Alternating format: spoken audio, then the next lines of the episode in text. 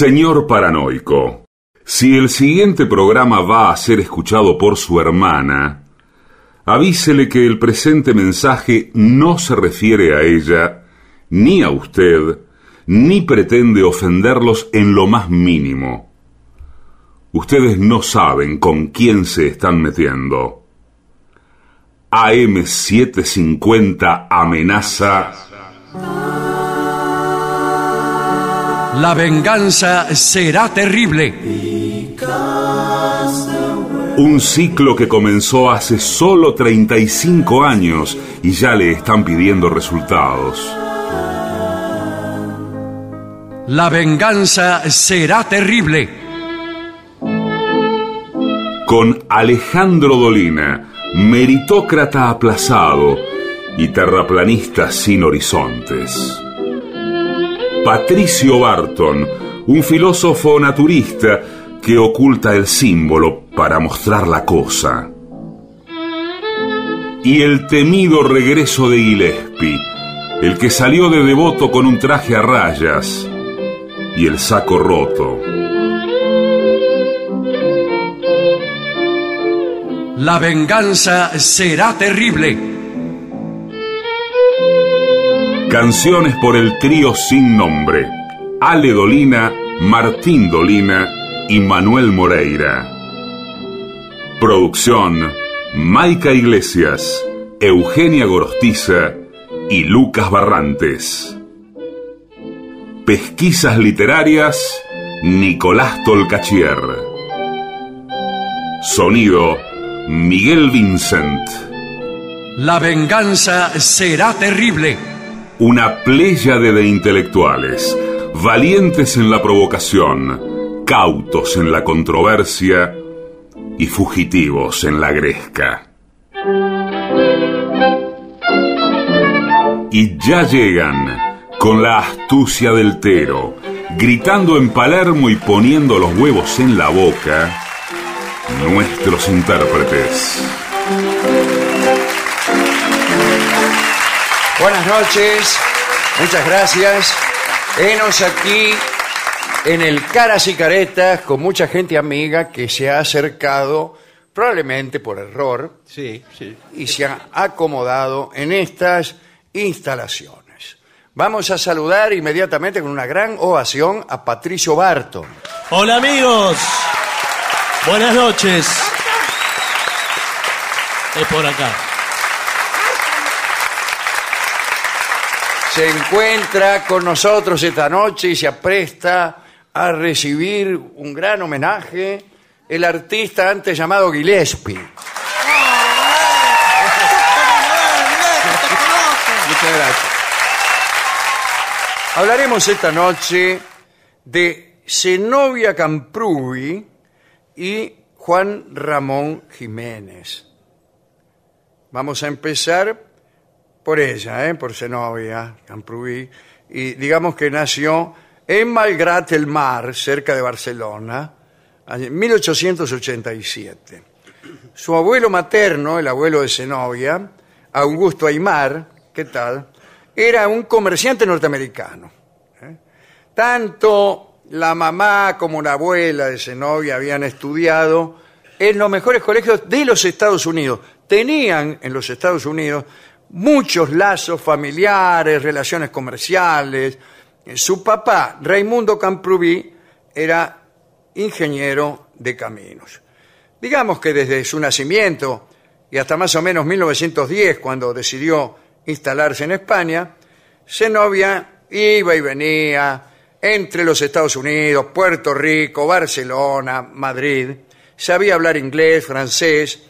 En España la llamaban la americanita, era muy linda, muy culta, muy desenvuelta, escribía cuentos y ya a los 13 años había formado una especie de sociedad caritativa con unas amigas que se llamaba las abejas industriosas. No sé si es un buen nombre en general. Allá por 1913, Zenobia eh, mantenía una relación epistolar por carta con un pretendiente norteamericano que se llamaba Henry Shattuck, el tipo iba a llegar a España en mayo de 1913 para discutir detalles de un posible matrimonio. ¿Cómo es eso de que de discutir? Voy a España a discutir detalles de un posible matrimonio. Eh, ¿Dónde nos vamos a casar? ¿A qué hora? Todo eso. Pero se pelearon también por carta. Claro. Un día el tipo le dijo, ¿qué tocás? ¿Qué empujás? ¿De qué te la das? ¿Qué sé yo? Veo cómo son estas cosas. Se novia o se novía, empezó a participar, después que se peleó con el niato, de una vida más bohemia en Madrid. Asistió a numerosas conferencias, siempre iba acompañada de un matrimonio norteamericano, eh, los Vine. Eh, este matrimonio, los Vine, eh, organizaban fiestas en su casa, que en una de esas fiestas oyó hablar de un poeta un poco extraño, un poco arisco, que era huésped eventual de aquella residencia y que siempre se quejaba de los ruidos que hacían los demás. Pero también le dijeron a Zenobía que el poeta había prestado atención a ella y que cuando sabía que estaba, pegaba el oído a la pared para escuchar su voz, la voz de Zenobia. Al final, Zenobia conoció a Juan Ramón Jiménez en una conferencia. Él tenía 31 años y ella 25. Era la presentación de un libro de Jiménez, La soledad sonora. Cuando terminó la charla, él se le acercó y le dijo cosas que nunca sabremos. Pero sí sabemos que Zenobia se retiró contenta y con datos del escritor en el bolsillo. Parece que Jiménez venía a los tropezones con las damas. ¿eh? Había tenido algunas aventuras escandalosas. Cuentan, lo puedo decir ahora que estamos solos, ¿no? Que había seducido a la esposa del psiquiatra Juan Lalande, que aten- atendía su depresión, la depresión de Juan Ramón Jiménez, después de la muerte de su papá, ¿no? Eh, imagínense, seducirle la mujer al psiquiatra. Por eso desde entonces los psiquiatras mantienen una distancia con sus clientes Pacientes. que hace, que hace que no les presenten a la mujer. Antes lo primero que hacían, aquí le, le voy a presentar a mi señora, eh, el loco Jiménez, No, no. y después cuando te querías acordar te hacían deudor o cornudo. Pero qué señor. Qué gremio. Bien, también sedujo, ya que hablamos, a tres monjas novicias del Sanatorio del Rosario, donde también lo habían internado una vez. Decía que no daba puntada sin nudo, nuestro amigo Juan Ramón. Jiménez estaba enamorado de Zenobia, pero ella no le dio bolilla por unos cuantos meses. No quería casarse con un español. He ahí un, un prejuicio. Además le parecía que Jiménez era raro y triste. Él mientras le mandaba un montón de cartas que según dicen eran un catálogo de trucos sentimentales. Esas son las cartas de amor, catálogos de trucos sentimentales. Cuentan que le ofrecía creer en Dios si ella correspondía a su amor. eh, extraordinario eso. Y, y también se hacía el pobre diablo, se hacía el pobrecito para despertar en Zenobia la necesidad de acudir en su ayuda. Le jugaba a darle lástima. ¿Qué te cuesta? ¿Qué sé yo? No es muy eficaz eso. No. En diciembre de 1915, Zenobia y su madre embarcaron en Cádiz rumbo a Nueva York para evitar las relaciones de la muchacha con el poeta. Pero Jiménez decidió seguirlas. Y el 12 de febrero de 1916, ¿quién llega a Nueva York? Juan Ramón Jiménez. Zenobia quedó encantada con el gesto. El día 2 de marzo se casaron. ¡Eh! Eh, pero si fue en el- Se pasa de quedar encantada con un gesto a casarse en 48 horas. Así que se casaron en la iglesia católica eh, de San, eh, San Esteban en Nueva York. Y él empezó a creer en Dios, además. porque Sí. lo había prometido. No sé, el 7 de junio embarcaron en el buque Montevideo acompañados de doña Isabel Aymar, la mamá, la mamá derrotada de Zenobia, con destino a España. La relación resultó un poco extraña. Juan necesitaba a su esposa de un modo abrumador. ¿no? Él, digámoslo, ¿no? era un tipo medio, medio raro. La primera vez que pisó un centro psiquiátrico fue a los 19 años. Eh, antes lo llevaban levantado. Iba levitando. Sí. Después que su padre falleciera, como hemos dicho, ¿no? Eh, parece que lo sacaron, estaba durmiendo él y lo sacudieron para decirle que el padre había muerto, así todo en un mismo gesto. Y escribió él acerca del efecto que esa muerte tuvo en su vida, ¿no? Escribe, cito así a Jiménez, la muerte repentina de mi padre se copió en mi alma y cuerpo como en un espejo, o mejor, como en una placa fotográfica. Me hirió como una realidad a la placa, la muerte de mi padre. Y con la muerte grabada en mí, sentía morirme a cada instante. Juan Ramón era hipocondríaco y en sus peores momentos creía estar agonizando. No comía, no se lavaba, no hacía planes para el día siguiente porque pensaba que ya habría fallecido. Cuando le decían hasta mañana, solía responder, ¿mañana? ¿Y dónde estaré yo mañana? Sin embargo, cuando tras despedirse se quedaba solo y se iba a su casa, ahí se quedaba tranquilo y se ponía a ver sus papeles, sus cosas.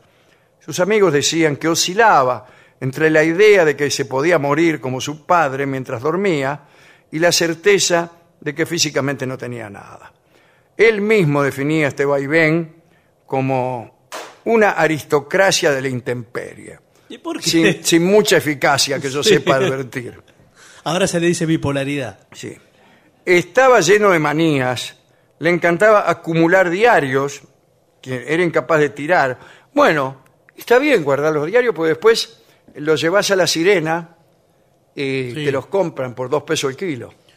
No sé si ¿O le- no? No, me No parece me diga que en la, en la sirena no compran más diarios No a dos pesos el kilo. No, ni, ni por mucho ¿De menos qué, voy- tampoco. ¿De qué voy a vivir? Ni por mucho menos. Bueno, dice, ella lo ayudaba porque le copiaba y le pasaban limpios sus poemas o los cuentos o los capítulos de la novela, lo acompañaba a todas partes y traducía. De novia fue la más importante traductora al español de la literatura de Rabindranath Tagore, a quien se recuerda porque estuvo aquí en la Argentina. Una curiosidad, no se recuerda por eso, ¿no? No, no. evidentemente, pero aquí tiene historias con Victoria Ocampo, etcétera, etcétera. Una curiosidad que tiene a Tagore como protagonista lateral, ¿no? Juan Ramón y Zenobia se pelearon muy feo mientras trabajaban en la traducción de La Luna Nueva de Tagore, ¿no? La traducción se atrasó, parece que no llegaban para cumplir con el editor. Y a modo de compensación, para que no tirara la bronca, Jiménez le dio al editor unos papeles que guardaba con una estampas juveniles de su vida en, en el pueblo natal, y esas estampas eran Platero y yo. Zenobia tenía tiempo también para fundar en Madrid la Enfermera a Domicilio, una asociación, esta es mejor que las abejas industriosas, eh, pero más confusa también. Eh, una asociación cuyo fin era cuidar de la salud de los niños. No parecía. Eh, los llevaban a dispensarios y a la consulta de prestigiosos médicos que los atendían gratarola, así que estaba muy bien eso. En los veranos de los años 20 viajaban a Granada, pasaban unas lindas vacaciones con García Lorca o se juntaban a pasar el rato con su amigo Miguel de Unamuno en Salamanca, donde don Miguel era rector, ¿no? No tenían guita, bueno, tenían guita, pero está bien, ¿no? sí. En Madrid vivían en un modesto cuarto de hotel, eh, en el Coloso, No, no creo que hay. y que se iba llenando el cuarto con los diarios que, que Jiménez no tiraba, ¿no?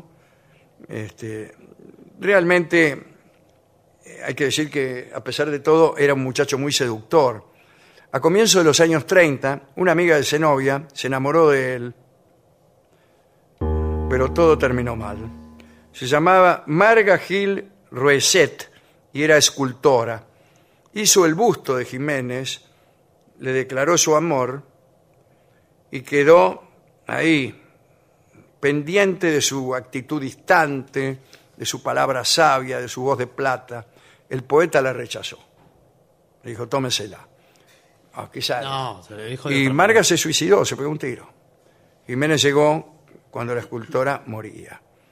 Cuando empezaba la guerra civil, Zenobia decidió sacar a Juan Ramón de España. Eh, ambos eran republicanos. Se fueron a Cuba. Empezó un exilio que fue prácticamente para siempre. En el inicio de aquel exilio americano, Jiménez tuvo delirios paranoicos. En La Habana se metió en una habitación y no quería escuchar ningún ruido, nada. Y así escribía, con el sol caribeño afuera y adentro él a oscuras con una lámpara de queroseno. Entre 1939 y 1942 se establecieron en Florida, en Estados Unidos. En 1940, Jiménez fue internado unos meses en el Hospital Universitario de Miami por depresión. Y en el 42 se fueron a Washington y fueron contratados para dar clases como profesores en la Universidad de Maryland. En 1946, el poeta permaneció hospitalizado otros ocho meses a causa de un nuevo episodio depresivo. Y atención, porque en 1948 Juan Ramón Jiménez y Zenobia se embarcaron hacia la Argentina y Uruguay. Fueron invitados por la revista Los Anales de Buenos Aires, a que no saben quién eh, la dirigía, Borges. Eh, eh, Los invitaron para dar unas conferencias. Dieron unas 12 conferencias, se quedaron como tres meses. Ni Juan Ramón ni Zenobia se imaginaron el el recibimiento tan formidable y multitudinario que les brindarían. ¿no? Desde 1939, Platero y yo iba por la este, decimotercera edición. Todos hemos visto un ejemplar de Platero y yo en nuestra niñez, un ejemplar así medio Naranja. con un dibujito de platero, que es no, platero es pequeño, peludo, suave, todo eso. Eh, pero esto fue porque una decisión oficial eh, hizo que se leyera en las aulas y millones de chicos argentinos que no tenían libros en sus casas tuvieron primero el de Juan Ramón Jiménez, ¿no? Así que en medio del siglo XX en la Argentina muchas casas tenían un solo libro y era el de Juan Ramón Jiménez. En aquel viaje el matrimonio coleccionó los nombres y los trabajos de varios poetas conocidos, o algunos no tanto, de los que se proponían hacer una selección para publicarla en una antología de lo que él mismo llamaba poesía escondida de Argentina y Uruguay. Una vez de regreso a los Estados Unidos, retomó el intento de atraer la, atención sobre la joven poesía argentina y uruguaya en, los Estados Unidos, utilizando su posición ahí en el Ateneo Americano de Washington. Pero no logró armar la publicación porque Zenobia se enfermó. Anoto sí que les gustaban mucho, pero mucho, Idea Vilariño, Macedonio Fernández y Juan Rodolfo Welcock. En 1950 se fueron a vivir a Puerto Rico para dar clases en el recinto del río Piedras, que era sede de la universidad. En el 54 volvieron a Colombia, viajaron, pero en el 56 este, se enfermó se enfermó Zenobia, ¿no? Aunque Juan Ramón Jiménez creía que se iba a morir al día siguiente, lo que nunca se le ocurrió pensar es que primero se iba a morir Zenobia, ¿no? Y murió en 1956. Llegó, llegó para morir a Puerto Rico, ¿no? Este, coincidió con el día en que unos periodistas suecos le dieron la noticia de que el premio Nobel de Literatura era aquel año para él. El corresponsal de un diario sueco en Nueva York, que se había enterado de esta situación, y se había enterado de que Zenobia estaba enferma, pidió que adelantaran la entrega del premio Nobel para dárselo a conocer a Zenobia antes de morir. Cuando ella se enteró ya no podía hablar, susurró unos versos y al día siguiente murió. Juan Ramón Jiménez se quedó con su premio en la mano, espantado, y enloqueció de dolor. Todo el trabajo que Zenobia había hecho ordenando sabiamente la obra de su marido poeta, todo el trabajo de muchos años, se vino abajo cuando Juan Ramón tiró todo al diablo, tras pisotearlo con furia durante una tarde entera. Muerta Zenobia, ya no le interesaba nada. Cayó en un silencio literario absoluto. No volvió a escribir nunca más. Juan Ramón Jiménez la sobrevivió dos años porque murió en 1958 a los 76.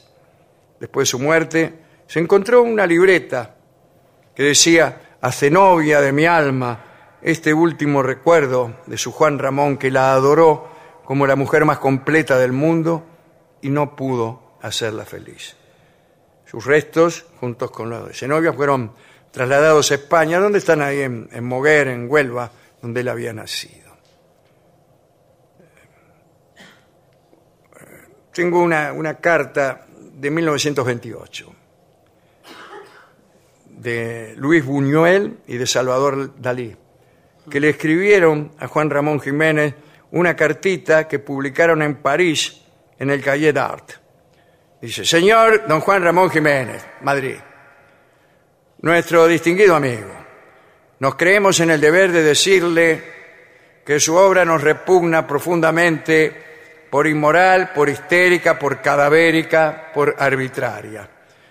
Especialmente su platero y yo, para su fácil y malintencionado platero y yo, el burro menos burro, el burro más odioso con que nos hemos tropezado. Y para usted, para su funesta actuación, también. Merde. Sinceramente, Luis Buñuel, Salvador Dalí. Es una carta que hemos rescatado. Eh, vamos, hemos ido a la discoteca a preguntar si había al- algún tango acerca de Juan Ramón Jiménez o acerca de alguna de sus obras. Sí. Me no. respondieron que sí, ¡Ay! que había muchos tangos de burros. Ah, de burro de- del hipódromo. De... Eh, Efectivamente, eso vamos a escuchar Sí, sí. en homenaje a Platero, Milonga Burrera, por Jorge Vidal.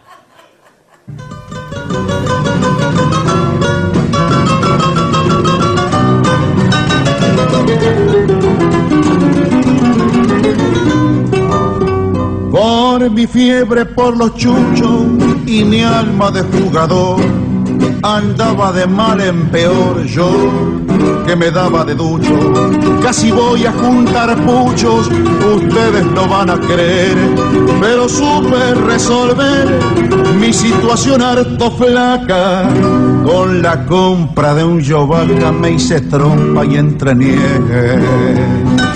Y siguiendo un consejo del amigo Remersaro, me compré un caballito de carrera. Y dígame, socio, ¿resultó bueno el caballo? Era un burro sangre pura, flaco como un cacho de hilo, pesaba 18 kilos con el freno y la montura. Sacarle la misiadura fue mi propósito cierto, y lo llevé a Don Mamerto, un veterinario púa, que salvó al lungo garúa cuando lo daban por muerto. Y para mí que tenía la precisa el hombre amigo me devolvió un bancarrón, fiaca, panzón y mañero, parecía un cadenero, el tiempo y la inundación. Lo llevé para el corralón del petizo Carvajal, como buen profesional, sin derrochar un momento. Empecé el entrenamiento con vistas para el nacional. Y salvó el hombre con todos los guitarristas con el hice maravilla y el matungo progresaba En pocos meses marcaba seis dos un quinto la milla. Lo relojeó un tal patilla que lo seguía de a pie. Eso renovó mi fe en mi fantástico pingo. Y un histórico domingo, no sé si ya te conté. La última vez tuvieron que tomar el tiempo con un almanaque, caramba. Cuando mi pingo pisó las arenas de Palermo, Artigas se sintió enfermo y le se la tomó.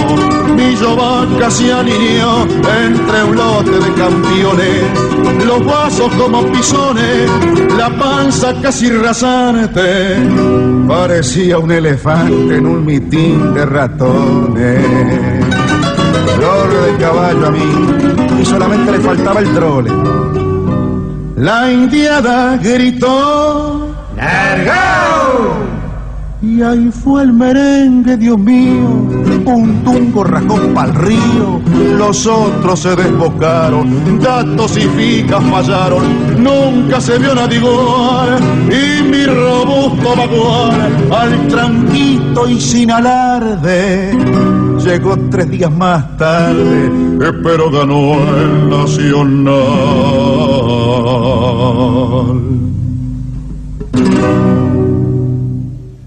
Era Jorge Vidal, en La Venganza será terrible, Milonga Burrera. Una señal. Lo mejor de la 750 ahora también en Spotify. La 750 en versión podcast. Para que la escuches cuando quieras. Lo mejor de la 750 en Spotify. Dale play. Pagar los sueldos de tu empresa con Credicop es más cómodo y es mejor.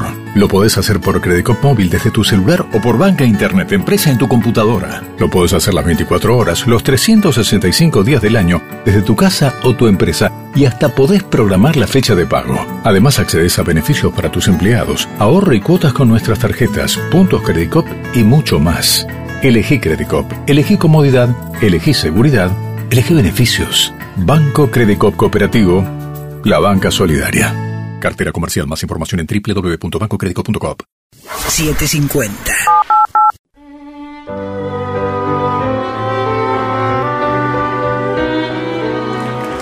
Señoras, señores, este es el mejor momento para dar comienzo al siguiente segmento. Bájate de ahí que te vas a romper los cuernos.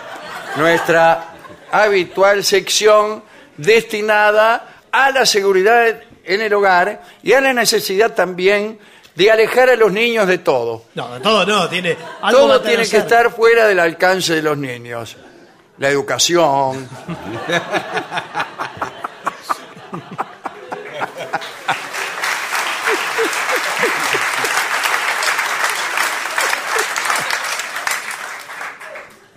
Bien. Eh, Vamos, hay infinidad de asuntos. Y, eh, Allí donde es yo la vida pongo- misma. Donde usted pone el dedo hay un peligro. Y sí, sí, sí. lo que Hay un pasa es que peligro. para el niño todo es peligroso. ¿Quiere, quiere que ¿eh? ponga el dedo? Quiero que, que haga Sí, así. Sí, sí, ponga el así dedo. a la marchando. A ver dónde bueno, cae. ¡Pum! Ya está. ¿Dónde cayó? Mire, Ah, no vale. ahora, ahora no mire. Bueno, Dice, coloque rejillas protectoras en las ventanas que les impidan abrirse, como para que su hijo no pueda escaparse. No, bueno. Extraordinario, es la mejor de todas. No, señor. ¿Sí? Claro, porque ¿qué es lo que hace un niño cuando ve una ventana? Se escapa. No, Se lo que- escapa y corre con los gitanos. en realidad no sé si se escapa, pero en su curiosidad natural Claro. eh, quiere ver qué hay del otro lado, afuera. Claro, ¿y qué hay? En un octavo piso. Claro, ese es el problema. Porque eh, a veces se pone por los gatos. Ah, Sí. usted tiene gatos, no niños. eh, Ah, bien. Mantenga también a los, las cosas fuera del alcance de los gatos. no, no es lo mismo, señor, es, No es lo distinto. mismo. Pero eh, hay una redecilla Sí. que se pone para los gatos y para los niños es una más resistente. Claro. El No va a comparar niño- un gato con un niño. Sí, el niño más bueno, grande no importa.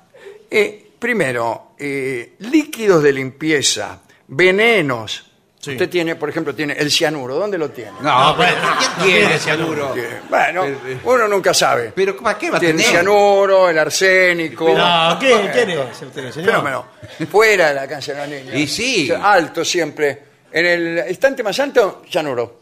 Sí, bueno, cianuro. Segundo o- estante, arma de fuego. No. Pero ¿qué ¿Pero casa qué, qué es usted? ¿Por qué Eh, tiene bueno, esa- aquí yo estoy leyendo lo que dice. No guarde sustancias tóxicas en recipientes impropios. Bueno, ¿Cuáles claro. serían? eh, Bueno, eh, yo tengo la costumbre, una parienta mía. ¿Qué tal? ¿Qué tal? No tengo ningún problema en decirlo. No, no, no, no. una sí. parienta, una parienta. Una parienta. Y es feo es una parienta, es un Y que guarda el aceite paleozoico. en botellitas de Gatorade y ese tipo de cosas. El aceite que usó en la heladera. Eh, bueno, Y después viene el marido y se la toma. Y dice, ay, qué rica la gatorada. Claro. y gana un mundial. Pesadita la Gatorade, dice el tipo mientras toma. Bueno, eso... eh, No, hay es que- difícil- es difícil Hay gente que guarda, parece mentira, guarda la lavandina en botella de anís ocho hermanos. Eh, Pero por favor. ¿Se acuerda cuando la lavandina venía en botella de anís ocho hermanos y de ginebra bols? Mm. Te las vendían así. Claro. Y vos lo metías abajo de la pileta del patio Sí. o del lavadero. ¿Dónde la va a meter? sí. Ahí abajo había una mugre siempre, una Sí, cosa horrible. Y si uno se quería envenenar, agarraba una botella de anís de los hermanos, se la servía y era lavandina. Y decía, ¿cuánto ha mejorado el anís ocho hermanos? Claro. No, ¿sabe Mientras que- que el anís ocho hermanos venía en botellas de Sí. lavandina. Es peligroso para la gente En, que eh, trabaja. ¿Usted tomaba anís? Eh, trato de, de no. De no. Los aníes, ¿cómo, ¿cuál es el plural de anís? ¿Aníes o anises? Los aníes. Si quieres ser feliz como Anises. tú dices, Sí. pide anises, muchacho. Pide anises. Pide anises. Bueno, muy bien. Los disculpe. anises. Dice, no use pesticidas en las plantas, de ser posible. Y Claro. bueno, pero uno tiene babosa, por ejemplo, que hablábamos Claro. recién. Sí. Eh, ¿Qué compra? Un pesticida. Eh, Pesticida. el, el, Eh, ba- el el niño babosil. que va, va abajo de la pileta y dice, uy, me voy a tomar este pesticida. Brum, adentro. No. Hay que llamar otra vez urgentemente al doctor Caragencial. Mantenga los cosméticos y el esmalte de uñas fuera de su alcance. Pues se pintan las uñas los niños. No, no es Eh, después, eh, Es porque el chico es curioso y todo lo descubre a partir de la boca. ah, Por sí. Eso me dijo Rolón una vez y no, no entendí lo que quería decir. El primer vínculo del chico es a partir de la boca, porque eso viene desde el amamantamiento, en fin, está en un libro escrito. No, bueno, sí, es enorme. ¿Usted escribió libros? Son las fases. Escribió libros sobre el Sí, amamantamiento. eh, un libro. ¿Se lo Al presta? principio- Al principio de... Son dos tomos. ¿Cómo se llama? Pasa todo por la boca. Después. Tomo uno y dos. Claro. Prevenir caídas. ¿Qué? Hay que prevenir ¿Y caídas. cómo lo previene? Eh, ¿Qué- ¿De qué bueno, modo? del siguiente modo. Ponga puertas al pie de cada escalera y arriba también. Ah, sí, para está que bien. el niño no se no caiga rodando por la escalera. Veo que hay ahora unas tranqueras para niños. Unas tranqueras. Sí. Sí, sí. Deshojaba noches cuando lo esperaba junto a la tranquera. que están, tienen un sistema, trábalo todo. Ah, trágalo todo. Mire usted. Trábalo todo. En italiano trábalo tutto viene importado. de Ah, Italia. sí, sí. Y el sistema trábalo tutto no lo puede abrir el niño, porque tiene que hacer un juego de subir-bajar Que el niño no comprende. eh, que el niño no comprende. Cuando el niño lo comprende, ya tiene la habilidad de evitar las escaleras. Sí, o si no tiene ese sistema, por ahí puede ir poniendo almohadones eh, en Claro. distintas partes Y de bueno, la pero no podemos toda la casa con almohadones. va a Eh, tener. para mí lo mejor es tener eh, casa de planta baja solamente, cuando no tiene niños. bueno, Bueno, sí. pero igual hay riesgos también, ¿eh? ¿Eh? Hay riesgos ahí también. Pero no la escalera. ¿Para qué quiere una escalera en una casa que tiene planta baja? Para No. cambiar la, la, la lamparita. Pero el niño se estira hacia los estantes, los anaqueles, las bibliotecas. Bueno, entonces ese niño está mal educado, disculpe. Y bueno, eso es. Enséñele a su hijo cómo subir las escaleras. Hay un, un artículo de Cortázar estupendo. Instrucciones para subir una escalera. se llama. Léaselo a su hijo. Cuando estén listos para bajar, los niños allá. ¿A, qué- a qué edad pueden, doctor? Prime- ¿Qué aprende primero el niño? ¿A subir o a bajar? Y subir es más fácil. Ah, Aprende más a subir. Pero el nene hace tres años que está arriba y no, no. No, porque No viene a comer. Claro, por ahí el niño cuando tiene edad para subir y sube, y después no hay manera de bajarlo. Claro, a comer, A no, comer no. y tiene que mandar maestras particulares. Porque tiene que enseñarle que cuando llega arriba el chico, sube la escalera, ahí se tiene que dar vuelta. No, Sí, usted pero como pues- eh, y el ve la niño tiene, escalera y tiene que bajar eh, para atrás. ¿o No, no? Claro, ¿No? pero sí, pero aprende así el niño, bajando para atrás, cuerpo Sí, a tierra. Claro, para atrás. Yo todavía bajo para atrás. Las escaleras las bajo así para atrás. Al grito de ¡ay! Pero es más peligroso. Ay, sí, pero no, no, no, no pude, no llegué a la etapa de que me doy vuelta y salgo así como Valeria Lynch. No sabe la carrera que hizo en el teatro de revista, bajando de- en las escaleras del escenario para atrás, de espalda. Sí. Eh, eso es una maravilla. En cuanto a las escaleras eh, de pintores, Sí. ¿hay que dejar que el niño se suba? No, o ¿Cómo va a dejar que el niño se le suba? pregunto. Es peligroso, Porque- hasta para el pintor es peligroso la Eh, escalera. no hay que dejar ni que el pintor se suba a la escalera. Hay que poner las escaleras fuera del alcance de los pintores. No, porque el pintor vio que eh, si se le abre Eh, ¿A qué se refiere? La escalera que ella hacía dos aguas, Ah, sí, sí. si no la tiene, si no la tiene atada, Eh, ¿Cómo, ¿Cómo se para el pintor en la cumbre o en la cúspide de una escalera a dos aguas? ¿Con una pata de cada Para lado? mí sí. ¿O Sí. elige uno de los dos lados? Para mí Y tiene- cuelga el tarro de la pintura del otro como contrapeso. la máxima altura la logra con una pata de cada lado. Pero cuidado, porque ahí, si se abre la escalera... Sí, no, bueno. Sí, eh, se dedica mira- a la danza. Mira, mira cómo se me pone la piel de solo decirlo. Sí. Sí. Se abre el pintor de piernas. Sí, también. sí. Y se, oyen entonces dos crujidos. ¿Dos? Sí. Este y oeste. Este y aquel. Parripollo le dicen al tipo. No hay, no hay cosa más impresionante que el crujido doble de una escalera abriéndose con el pintor Por arriba. favor, qué impresión. Después le tienen que poner al tipo una cuerda también entre las patas. Sí. para- como a la En car- general los pintores se atan una cuerda entre las Claro. rodillas para no Que no le abrirse de piernas. Vos lo Sí. ves que vienen caminando así, con pasos cortos. Llegó el pintor, dice. ¿Qué pintor?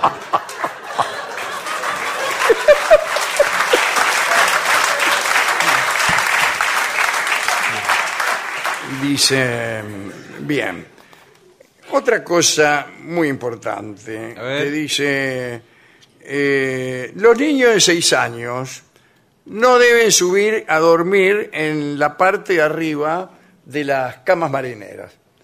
Acá bueno. dice, debe ser menores de seis años, Menores. o solo a los seis años. No, No, no, a los menores. cinco pueden, a las siete también, a los seis no. no, no. Es No. una edad, una edad que se caen. Ah, sí, sí. No, son menores de 6 años y de 6 años. Porque dice el niño, eh, antes de los seis años, no tiene coordinación. Eh, para eso Claro, no claro. tiene Para eso. Sí. Eh, claro. Está en pleno desarrollo motriz. ¿Qué tal? Buenas tardes. ¿Qué tal? Eh, ¿Está su hijo? No, dice, está en pleno desarrollo motriz. No, porque vio la motricidad fina con la ah, que. sí. eh, no, no. No es delicada. No, señor. Se refiere a los movimientos de Lo dedo. manual. Por ejemplo, aquí, mire nuestro paciente, está sirviéndose una bebida, pone Mire la esto. tapita. Mire, La mire lo que hace. mire- mire cómo- Mire cómo la Ah, Ah,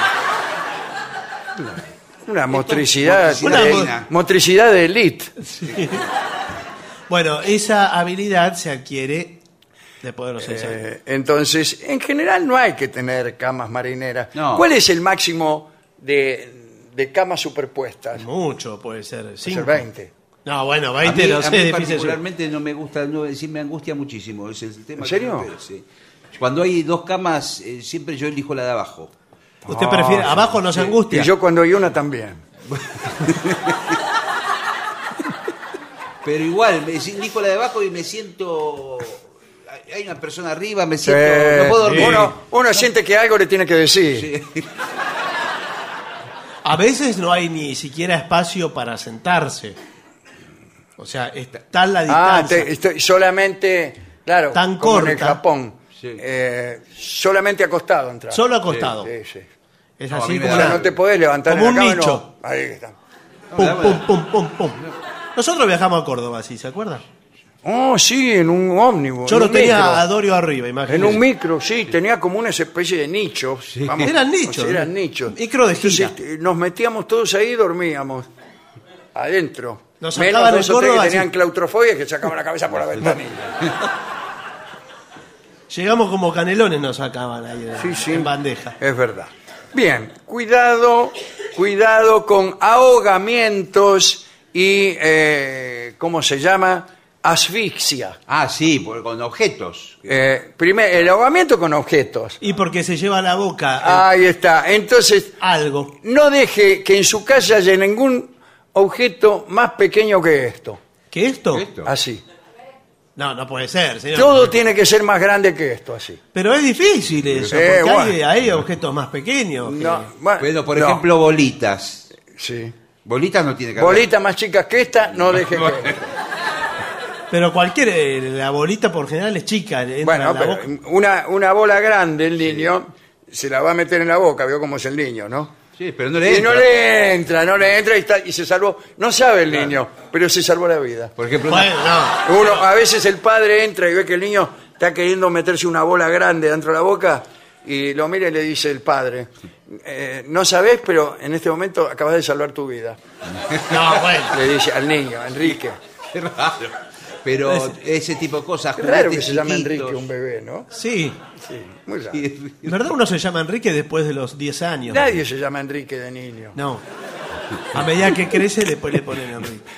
Después de los 15 años van Sí. al registro civil y dicen, bueno, me vengo a poner Enrique. ¿Y Osvaldo? ¿Usted vio algún bebé Osvaldo? Eh, no, No ¿cómo? hay. No, no, no. No. Son toda gente grande. Ovaldo. Sí. Es Ovaldo. Osvaldo. Osvaldo. Yo, todos los, los que conozco son todos Ovaldo. No, Valdo, no. Ovaldo. Osvaldo. Bueno, eh, ¿qué- ¿de qué estábamos hablando? Ah, de, de, de bolas. De las de- cosas que se tamaño tra- de las bolitas. Sí, de- y de las cosas que se tragan, pero a Sí, veces son cositas carosos. chiquitas no hay que dejar escarbadientes, todo eso es muy Escarbadiente. eh. Eh, no deje es que el peligroso. niño use escarbadiente. No, no. Una porque queda feo.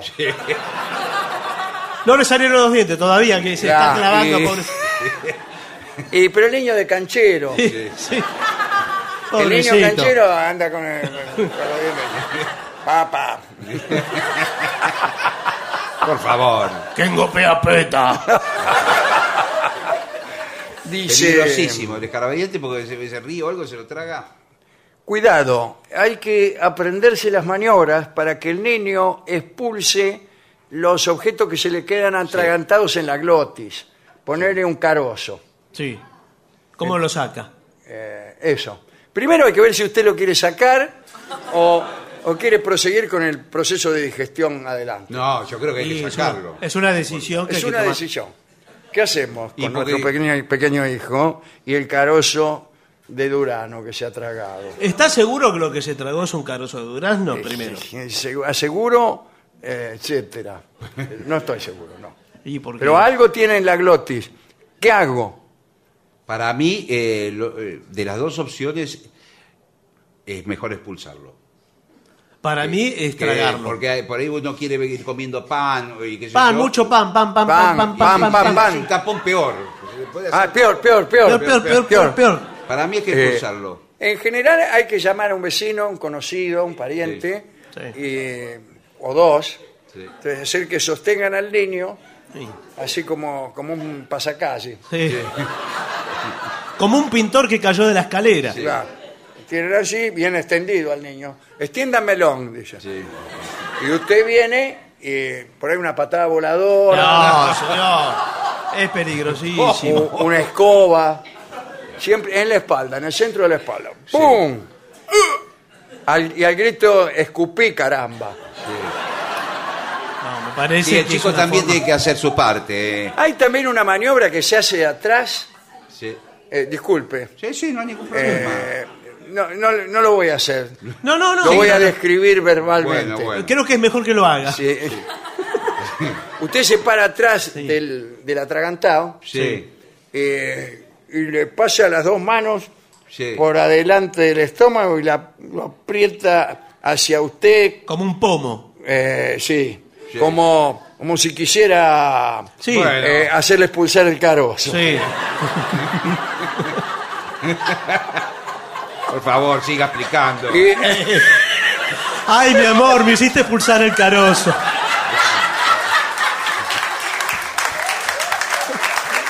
Y en determinado momento, digo, como hacen los osteópatas, Sí, ¿por qué hacen eso? no? No sé.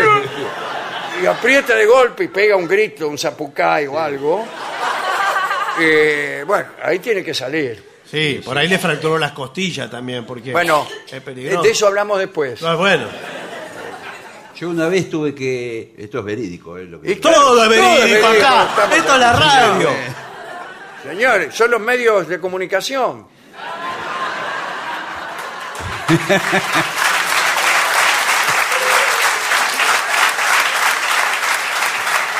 Cuando mi hija era pequeña, eh, la llevamos al puerto de Mar del Plata y a comer rabas. Qué lindo paseo. Qué lindo ¿eh? paseo para un niño. Sí, hermoso.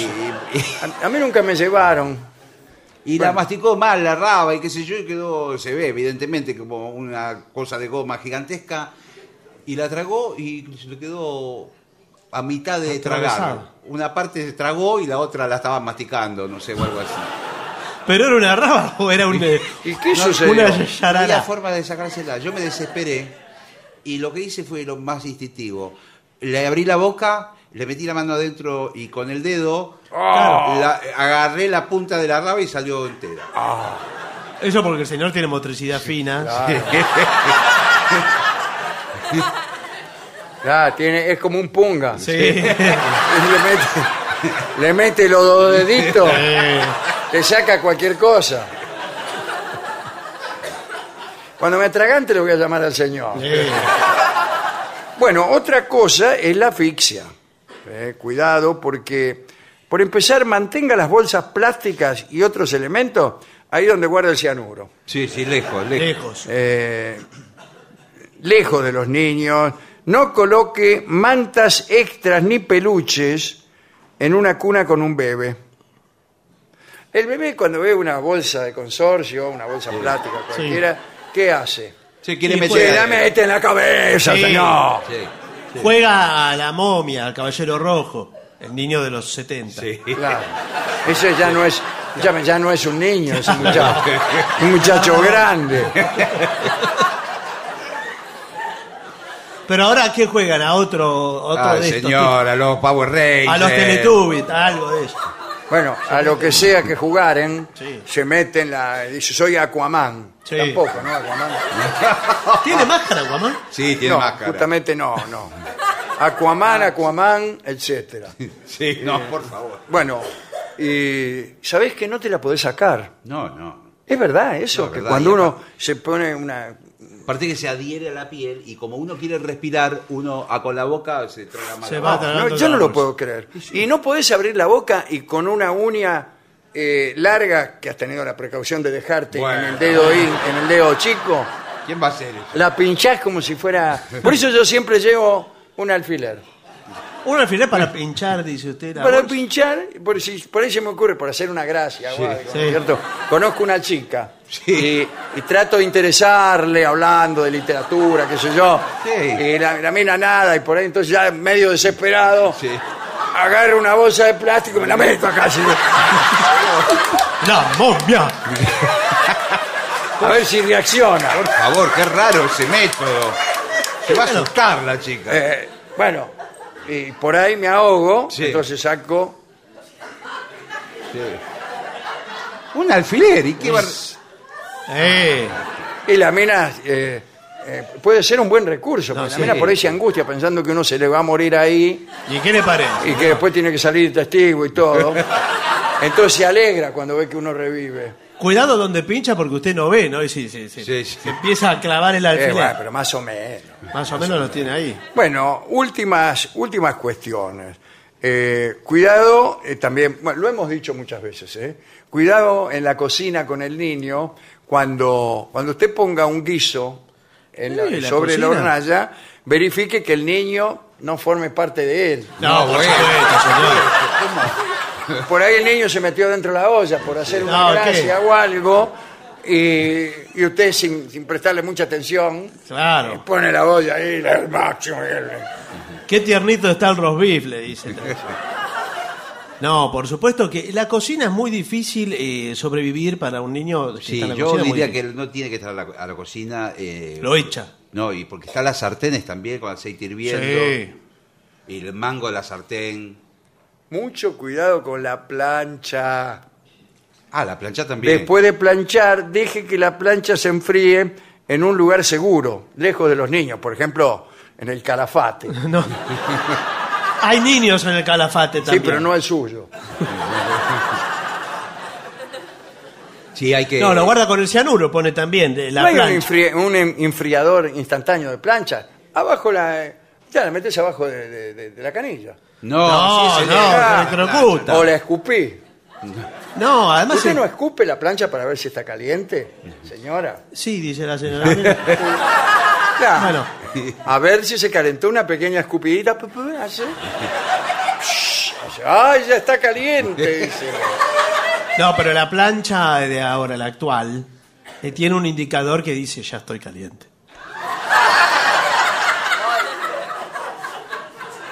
¿Nunca lo vio? Que tiene, viene con... Di- Está escrito. No, no, dije.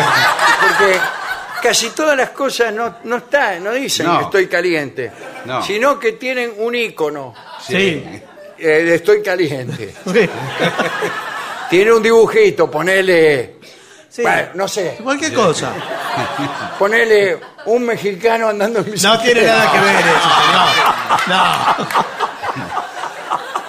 No, tiene que ser algo que el sol. Yo no entiendo los iconos. Algo que remita No al entiendo, no calor. entiendo. Yo tengo un acondicionador de aire que nunca sé si da frío o calor. Pero sí es fácil, me, Hay unos dice. dibujos que no se entienden. Un sol hay, un sol Caliente, blanco. caliente. Eh, no, porque después hay un sol negro. No, ¿Cuál no es es- el caliente? ¿El negro o el blanco? No es un sol negro. Ah, racista. No, señor.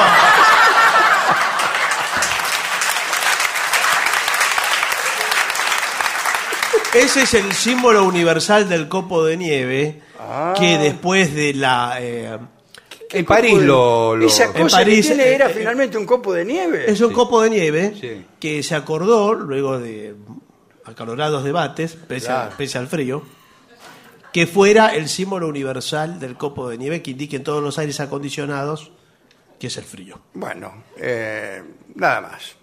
¿Tiene alguna ¿Qué? otra cosa? ¿No hay más riesgos en, Eh, en la hay casa? Muchísimos. Ahí está, hasta afuera, eh, afuera, por ejemplo.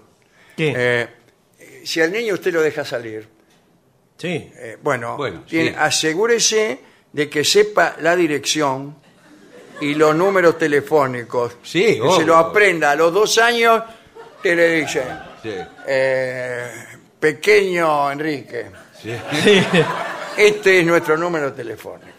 47503 Bien, muy 290 75 01 281 30 8401 65 366. Repetilo, papá. ¿Que te lo repita? Sí. 475032990 7 5 01 28130 84016 550366.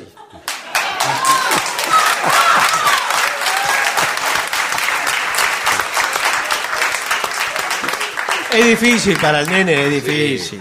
Ya está, papá, dice. Ah, eh, y el número de los bomberos también Los bomberos, eh, ahora es todo el... eh, no me lo sé yo, que tengo 20 años. es muy ¿eh? difícil. Cu- 911. Ah, qué fácil. Todo. La policía, 911. 911 también. Y llaman a la policía cuando hay un incendio, está bien. y a la ambulancia también. También. 911. Cuando- no, eso es cuando hay un robo. No, no. Bueno, no importa. Todo eso, Sí. eh, el niño lo tiene que saber. Bueno, me parece Y, un poco y su exigente. nombre también tiene que saber el niño. Y eso sabe el nene. ¿A qué, ¿A qué edad sabe uno cómo se llama? Enrique. Según el nombre. Porque por ahí usted le pone un segundo nombre un poco ofensivo y no se lo dice para que el niño no lo odie. Claro. O gente que le pone el mismo nombre del padre. ¿Cómo le puso? Eh, bueno, sí, para que el niño no lo odie. Sí, sí. Yo cuando era chico creía que mi nombre era horrible y ahora también. Pero cuando era chico estaba indignado. Yo quería llamarme como un compañero de colegio, ¿Cómo, se llamaba? ¿Y, eh, Alfredo Roberto Frankovich. y qué? ¿Se quería llamar como el- su amigo? Claro, no decir un nombre mucho mejor. Alfredo Sí, a mí Roberto me gusta Frankovich. Alfredo Roberto Frankovich. ¿Y pero qué Y yo hizo? a la noche, si yo me llamara Alfredo Roberto Frankovich. Pero, Pero no. Y no. no. Yo miraba a mi padre que volvía del trabajo y con odio reconcentrado. Pero ¿cómo le iba a poner Frankovic si se llamaba Dolina? Ah, su padre? no importa, pero Recordando Más el a mi show. favor. recordando el show de Alberto. Re- Roberto recordando el show de Alfredo Roberto Frankovich, hermoso. hubiera sido un éxito. Qué programa. Bueno, últimas eh, consideraciones. Eh, nunca descuide a su hijo en un supermercado. No. Se lo Bueno, no, no. Primero, primero que hay eh, una cantidad de distracciones, el chico va atrás de la gente de repente o de los carritos. Y segundo, que tiene al alcance de la mano un montón de peligros. Latas, por ejemplo. ¿La lata es peligrosa para el niño? Latas. Por eso, la lata, ¿qué Latas, dije? latas. ¿Qué dije? ¿Qué dije? Latas. Latas. No, sí. además porque por el diseño del supermercado, que tiene un diseño traicionero, Sí. porque es góndola Sí, pasillo, Yo cuando quiero que me traicionen voy al supermercado. góndola pasillo, góndola pasillo, góndola pasillo, góndola pasillo, pasillo góndola y así. Usted no lo ve por ahí, lo tiene a tres metros al niño. Y está en la góndola de al lado y pero ya no está lo al ve. otro y no lo ve. No lo ve, no lo ve. O lo, lo confunde porque todos los niños son iguales en el supermercado. No, bueno, no. Y el niño puede agarrar cosas y comérselas también. Y después Sí. se la quieren cobrar. Eh, eh, yo fui con mi hijo cuando era muy chiquito Sí. y se comió un orejón. Bueno. Tomó un orejón y se lo Sí. comió. ¿Y qué Se lo problema estaba comiendo y la de la caja me dice, se lo voy a tener que cobrar Y sí. el orejón. Y bueno. Y le digo, escupí, escupí. No. Llamó al señor de los dedos. que- Siempre hay uno en el supermercado. ¿eh? Bueno, eso es todo. Bueno, Me voy yendo yo, eh. Chao, hasta Eh, luego. allá. ¿a dónde va? Otra, otra cosa y para terminar. Sí. Vuelvo. No pierda el ticket en la guardería. Cuando deja al niño, Cuando deja el niño en la guardería. ¿le dan un ticket? Sí. sí, te tienen que dar algo. Comprobante, Un comprobante. comprobante. 184. No, no, no le, no le Hay un pega. amigo mío, un amigo mío que se lo olvidaron. Se lo olvidaron.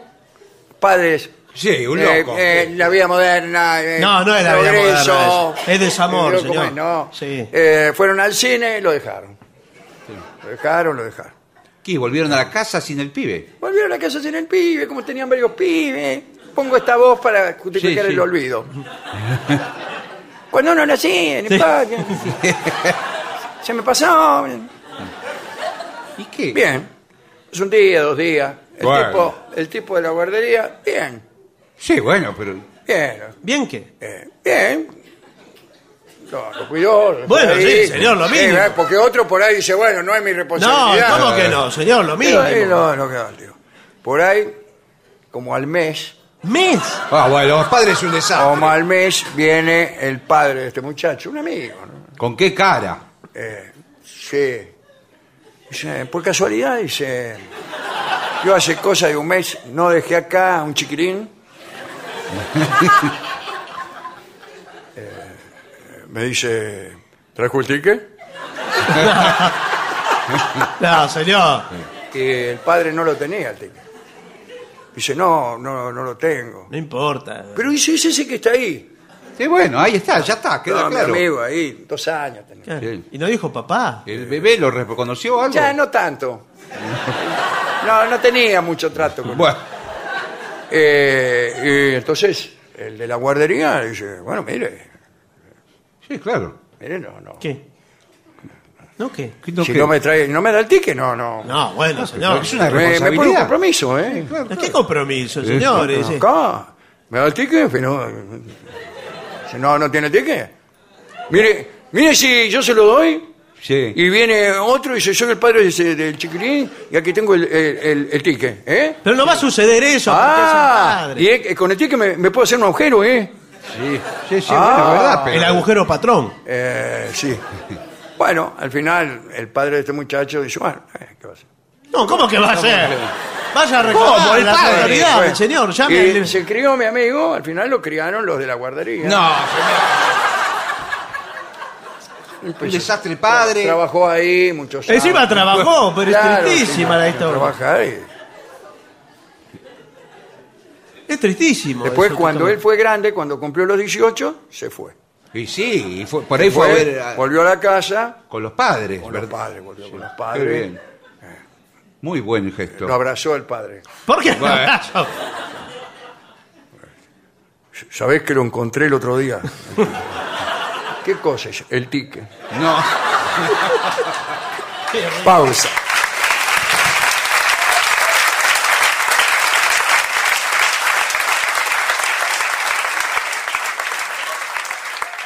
ADUNLAM, la Asociación de los Docentes de la Universidad Nacional de La Matanza.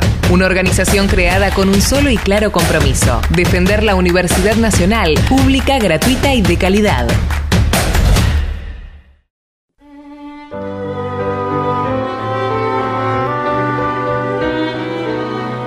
Señoras, señores, este es el mejor momento para dar comienzo al siguiente segmento. ¿Cómo elegir un buen psicólogo? Ah, es muy difícil, ¿eh? Es difícil. No es que usted se fije en la guía y elige por orden alfabético o algo. Ni tiene Hay que- que eh, ver. eh, la guía amarilla está en las propagandas de los No. psicólogos. Por No. ejemplo, aparece un psicólogo, ahí no quisiera dar el nombre de ninguno, pero aparece, tendría que haber una hoja así, todo Y- psicólogo. Dice enamoramiento a distancia. No, esos son los Eh, brujos, señor. eh, los- si le, le están haciendo un trabajo, concurra al psicólogo y ahí aparece la cara del tipo.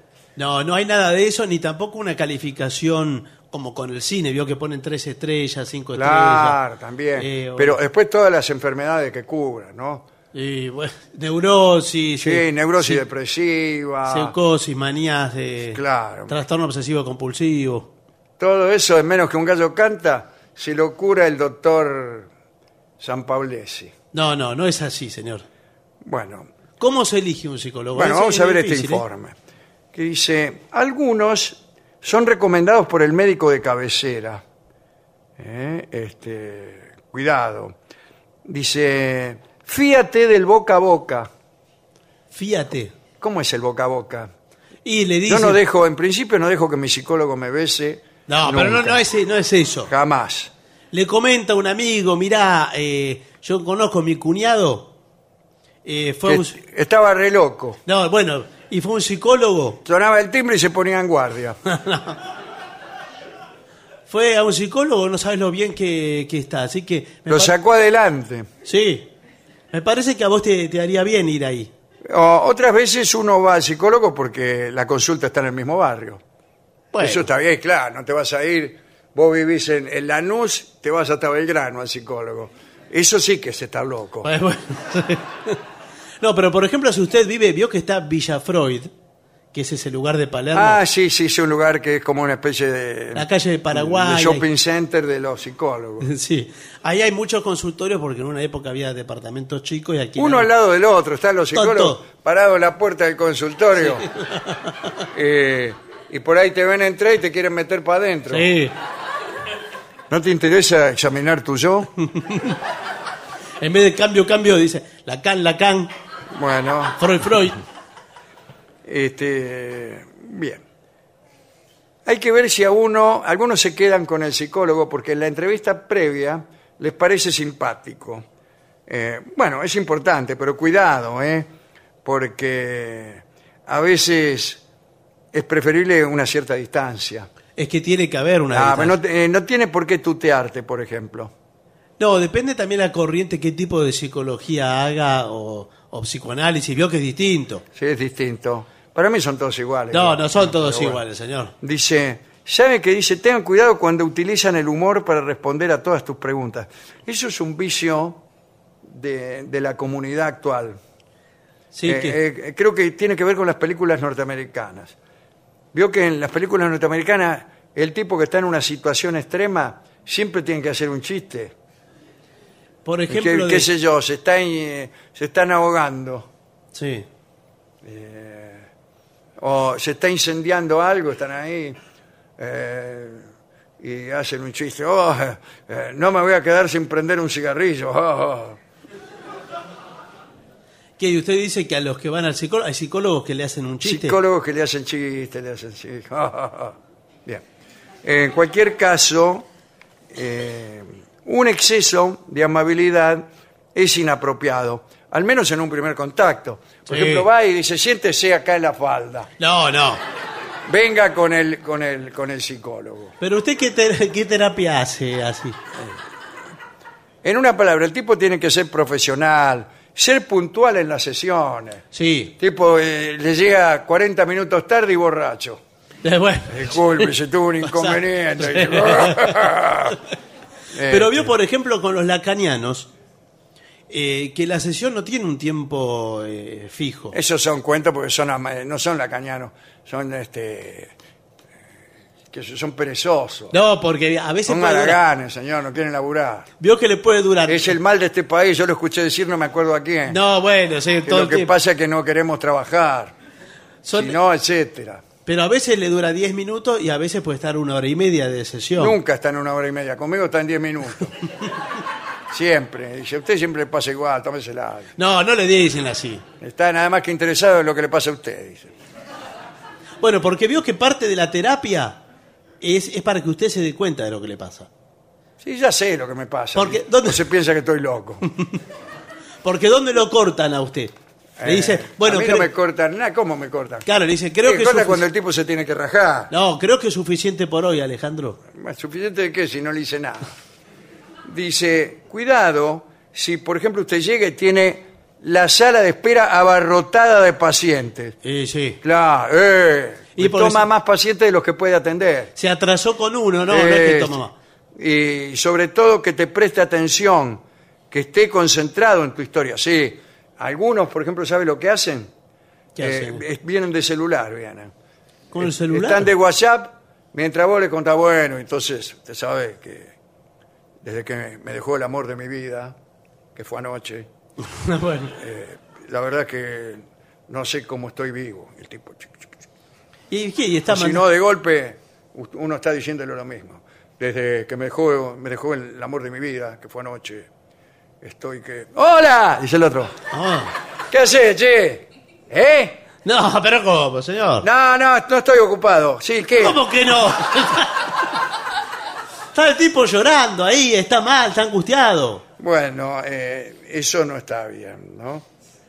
O si se pone a ordenar papeles, eh, bueno, te hará sentir incómodo. No, ¿qué le Usted- parece? Y ahí dígale, usted me está haciendo sentir incómodo, doctor. No, le- el buen psicólogo además tiene cosas, eh, objetos, por ejemplo, pañuelos de papel tisú Ah, sí. ¿Para qué? para cuando usted llore. Ah, si, si va a llorar, el señor puede tomar eh, pañuelos de papel tissot acá. Eh, bueno, Si en cambio va a sonarse las narices, esta clase de papeles. Y así. no, pero así no, señor. Hay, hay un vaso, Tenemos un papel para cada reacción psicológica. un vaso de agua. eh, Agua no, no, no tengo. ¿Y qué tiene? ¿Qué se cree que es esto? ¿La buena fide? No, pero la buena fide no, pero. No te convidan nada, te tienen a pico seco. Pero, ¿no? pero ¿qué le van a dar? ¿Una ginebra? Y no sé, un café. Yo cuando hablo de mujeres que me dejan, un café. Pero, Eh, usted, no, usted no sabe, hermano psicólogo, pero qué hermano, lo señor. que era aquella mujer para mí.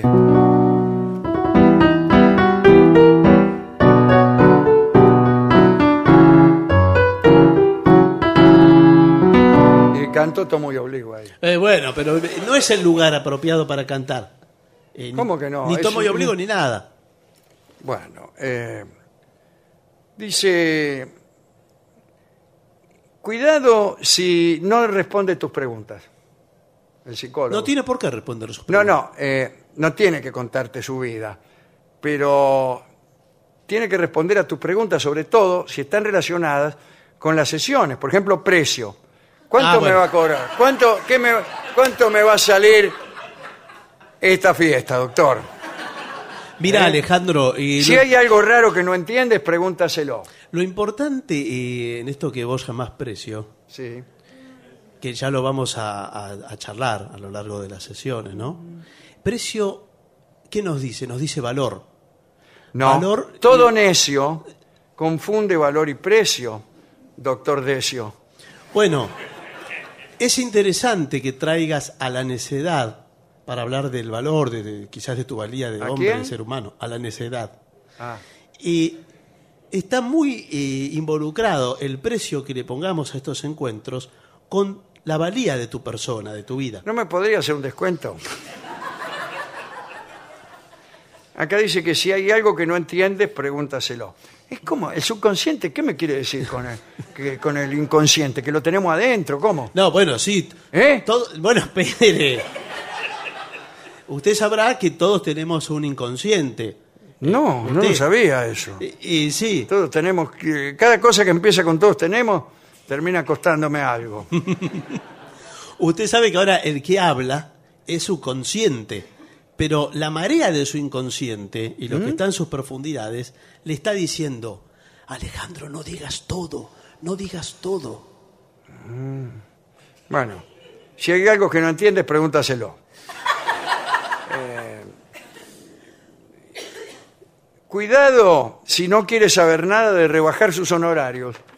Y no, Ah, mirá vos. Y hay que pedirle descuento entonces. Eh, podría dejar un poco más barato. Por ejemplo, en vez de 45 minutos me atiende 22 minutos y medio. no, pero Y listo, vamos todo rápido. no, bueno, no.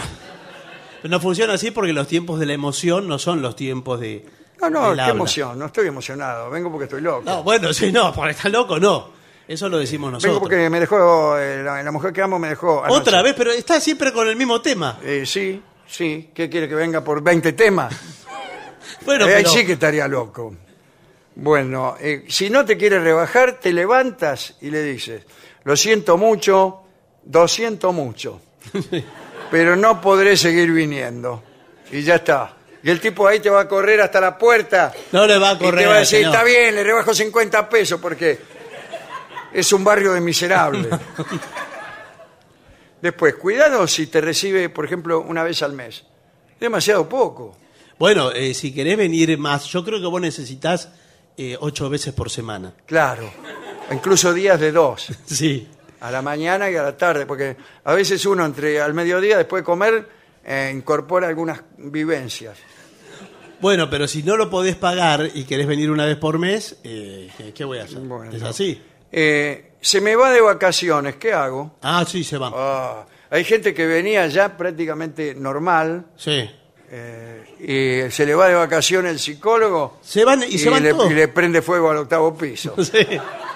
Además se van todos juntos en febrero. En febrero se van, no me acuerdo si a al mismo Miramar lugar, a Miramar van todos. o a Villa Gesell, no me Sí, acuerdo. a los dos lugares. Sí, sí. Van todos los psicólogos ahí en febrero. Y hablan de sus cosas en la playa. Uno va a la playa de Miramar y hablan del inconsciente. ¿Qué? Los depresivan. Pero porque no puede descansar cuando va de vacaciones, que No, dejar a- Dice, eh, ¿te cobra cuando, eh, cuando no vas? Sí, y, ¿Cuando a- faltás? y además No le eh, pago, doctor, discúlpeme. y hay 10 minutos de tolerancia porque ¿Cómo de tolerancia? Claro. Qué tolerante que es usted, 10 minutos de Bueno, pero- tolerancia. Sa- ¿sabés qué pasa? Es La parte bruja de Salem. eh, es parte del tratamiento, Alejandro. Ah, que vos ser seas- intolerante. eh, que- no, que vos seas puntual, porque vos te demorás más de 10 minutos, estás perjudicando al próximo. Ah, sí, el derecho empieza en, eh, cuando empieza el del otro. tal algo cual, tal cual. Una cosa parecida a esa, ¿no? Eh, no. Dice, hay un contrato moral. Para que las cosas estén claras hay que hablarlo. Y yo voy a empezar mañana. ¿Qué Sí. pasa si yo un día no vengo? Porque tengo eh, un caso de fuerza mayor. Por Bueno. ejemplo, me agarra un tipo con más fuerza que yo y no me deja entrar. No, fuerza bueno, mayor. Eh, en esos casos, seguramente tendrás que abonar la sesión, pero si, si me qué piola No, bueno, pero si me avisa con anticipación, con un mes, dos meses de anticipación. ¿Cómo me voy a avisar eh, con un mes de anticipación que me va a pisar un colectivo? ¿Cómo quiere que lo sepa, doctor? Es Bueno. cierto que me analizo, llevo una ventaja. Claro, Uno se hace más predecible. pero ¿cómo quiere que sepa yo que lo va a pisar un colectivo? Es lo mismo. No, yo no quiero que lo sepa usted. póngase Quiero, en mi lugar. quiero que no me cobre. Bueno, pero póngase en mi lugar Sí, me pongo en su porque lugar. es mi trabajo. ¿Qué Me tal? pongo en su lugar, ¿Cómo deme 500 pesos. ¿Cómo te gustaría? te hicieron de cuento. ¿Cómo te gustaría? eh, te- ya te estoy tuteando. Sí. eh, que si yo estuviera eh, esperando en el consultorio y no, ve- no venís, no venís, no venís, ¿cómo crees que me siento? Eh, ¿Qué me importa? ¿Cómo que me importa? Es El mi psicólogo es obligación. usted. Yo estoy disponible. La pregunta cómo cree que me siento se la tengo que hacer yo a usted, no usted a mí. ¿Qué me importa cómo se siente usted? No es muy distinto. Después, cuidado con el psicólogo que habla mucho. Porque si tu psicólogo no para de darle a la lengua, seguramente es porque está preocupado o porque tiene un espíritu autoritario. Sí. Ah, sí, sí. Siéntese ahí, caramba. No, señor. No, le dice, eh, le da lecciones de cómo tiene que vivir, le da consejos. Eh, usted es un gil. No, ¿cómo le va a decir así? Usted tiene que agarrar, agarra todas las pilchas, la mete, así como Ruggeri. mete todas las pilchas en una valija, la cierra y se las toma. Pero ¿cómo era ese- Basta. Pero ¿cómo va? Ruggeri tendría que ser el psicólogo. sí. Yo me atiendo con Ruggeri, sí. Tiene una Soluciona. cara de actor extraordinaria, Ruggeri. extraordinaria. Una máscara así de, de actor italiano. Y eh, no le hace falta hablar mucho. Él pone unas expresiones, esta, Sí. así. Agarra la ropa, la mete en la valija y chao. Bueno, pero, diga que es la radio esta. pero eh, Ruggeri, ¿qué me dice de, de mi trastorno obsesivo compulsivo? Porque yo eh, ando doblando todos los papelitos y las cositas. Me gusta tener todo ordenado, ordenado en fila, clasificado. ¿Ese es el trastorno obsesivo compulsivo? Esa es una expresión, puede haber ¿Qué varias. Eh, ¿Agarrar eh, papelito? Bueno, no, es una expresión. Puede haber distintas obsesiones compulsivas. Bueno. Eh, la mía es tener todo doblado. ¿Todo? Todo doblado. Y doblado, enderécelo. doblado, doblado, doblado. Bien, la reflexión del terapeuta no es la tuya, ¿eh? no le tenés que dar siempre la razón Ah. como a los locos. No, ¿sabe? Porque después usted cuando va con su novia, esa que lo dejó, Ah, sí. después eh, vio que vuelve, en algún momento vuelve, y usted Sí. le dice, ¿por qué? Por, se- ¿por qué se lamenta? Hace un rato decía, estaba llorando. Bueno, y ella vuelve y usted le dice, no, mi psicólogo me dijo, bla, bla, bla. No, error. No le tiene, no tiene que citar a su psicólogo. cuando- Delante de su novia. No, señor. Porque va a decir, ustedes salen de juerga los dos. Eh, claro, y le ya los dice- conozco a ese psicólogo. Una cosa es, ¿qué pasa si uno sale angustiado del psicólogo? Y bueno, Como puede si ser. usted fuera al médico y saliera enfermo. A mí me pasa muchas veces, porque el médico me empieza a decir nombre de enfermedad y yo las tengo todas. Bueno, pero eh, usted no va al circo, va al psicólogo. Eh, o sea, No, no, pero se va a dice, divertir. quizá eh, estás angustiado porque le explicaste una experiencia vital un tanto delicada. Sí. Por ejemplo, que te dejó tu novia. Sí. Eh, yo no voy, entonces no voy más, mejor. Yo prefiero salir eh, de un psicólogo, aunque sea malo, Sí. pero que salir contento. Eh, bueno, pero ¿qué es? Ese- Ese es tipo- Ruggeri. Eh, ese sí. Ese es Ruggeri. Vas a ver que todo va a ir bien. Vos lo que tenés que hacer es sacártela de la cabeza, esa mina. Ahora llegás a tu casa, agarrá la valija. Está obsesionado. A todos le dice lo ese, mismo. ese psicólogo a mí me saca adelante. Pero el otro me dice... "Mm, mm". ¿Y no será que usted estaba deseando que ella lo dejara? ¡Está loco! Sí, porque eh, usted está negando. Está negando. ¿Qué estoy negando? Le estoy diciendo que me dejó. No estoy negando nada, señor. ¿Qué le pasa? Bueno, y después otra cosa es que a veces a uno le da la sensación de que no avanza. Sí, porque sabe que la terapia se ameseta. ¿Eh? La ¿Cómo se llama? No, de la terapia llega un momento que llega una meseta. La meseta, qué la pizza, ¿eh? No, señor, la meseta de, de los avances. Entonces usted dice, estoy siempre en el mismo lugar. Me siento un hámster en la ruedita esa que gira, gira. Entonces no es una meseta esa. Eh, decídase por una metáfora. O estoy como un hámster en la ruedita, o estoy como un tipo en, en la meseta. No, ponga usted el hámster en la ruedita y la ruedita en la meseta, y así es como me siento. Bueno, pero si las sesiones van pasando y no sientes que hayas mejorado, eh, ¿Qué? eh, tampoco te sirve dejar la, la terapia. No, no sirve. O sea, espera, y mira, a ver, espera 10, 20 años, Sí, el tratamiento mínimo son Y 20 ya está, después- De, de psicoanálisis es 20 la vida sola te acomoda las cosas. Eh, si no estás cómodo en las sesiones, sí, claro, porque te, te atiende de parado. No, no. Eh, Hay distintas tiene- modalidades. Hay distintas modalidades, una sentado en un sillón, otra acostado, y ahora hay una más económica de dorapa. No, es que- El tipo, el tipo te atiende así sentado te quedás parado. No, no, no se siente. A ver. Y te hace parar así como los comentaristas deportivos. Pero es Que difícil. trabajan de parado con un pie adelantadito. Sí. Pero es difícil así en pose. Muy eh, difícil. De parado. hablar. Es muy difícil todo. Razonar de parado es muy difícil. ¿No se le ocurrió Mm. nunca pensar eso? Yo lo he pensado muchas veces. Que ante una entrevista de parado, No. mis sí. pensamientos son más incómodos, incómodos que cuando estoy sentado. Dice, Sí. ¿qué opina sobre el capitalismo salvaje? Parado le digo Sí, una cosa, sí. sentado otra, Y acostado ni le cuento. acostado ni le cuento lo que soy capaz de opinar. Acostado ese. Bueno, eso es casi todo lo que tenía que decirle. ¿eh? Si a usted le pasan todas estas cosas juntos, eligió mal el psicólogo. Bueno, claro, porque por ahí eligió mal también el tipo de terapia. Usted no lo sabe. ¿Y no hay psicólogos que te ayudan a elegir psicólogos?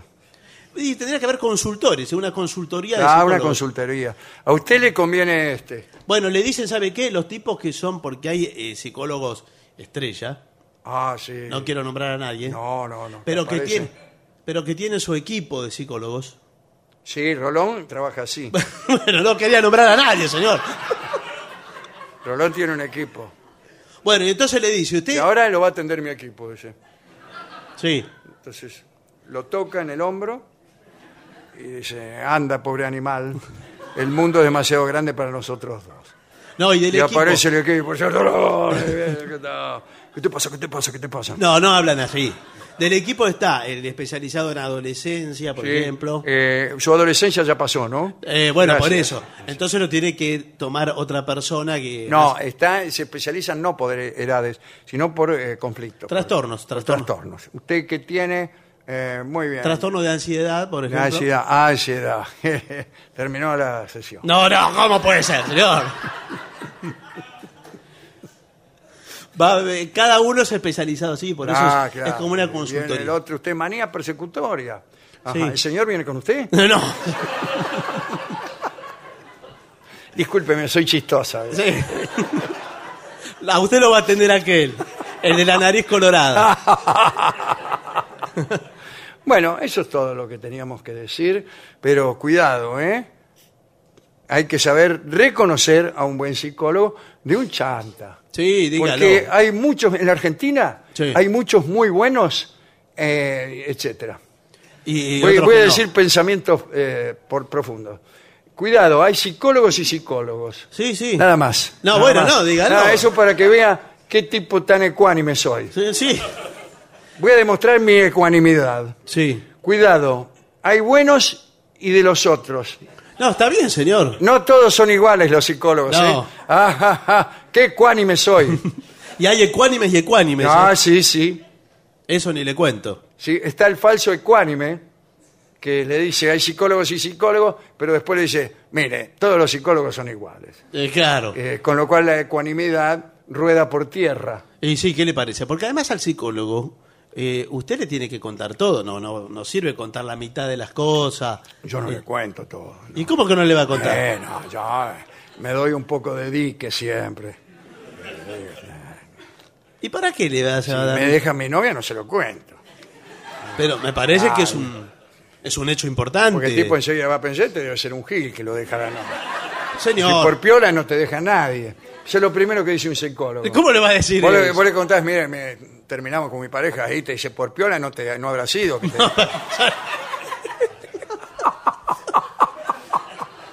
Qué Eso bueno lo- que es. Eso lo dijo Freud. Por piola no lo dejan a nadie. No le dicen eso a los psicólogos, señor. No. Pero por supuesto que no. porque- Pero te hacen ver como que no te lo dicen de lástima. Le dicen, ajá, ajá, y te miran así. Y vos le usted está pensando que por piola no lo dejan a nadie. No le dicen eso, señor. Bueno, bueno eh, ahí están los del trío sin nombre. ¿Vinieron? Sí, sí, No se ve nada. se está, se avecina, es inminente la parte musical de este programa. Así que hacemos una breve pausa y enseguida regresamos con todos nuestros psicólogos.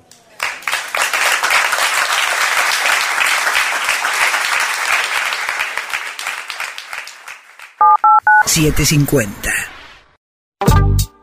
AM750. Objetivos.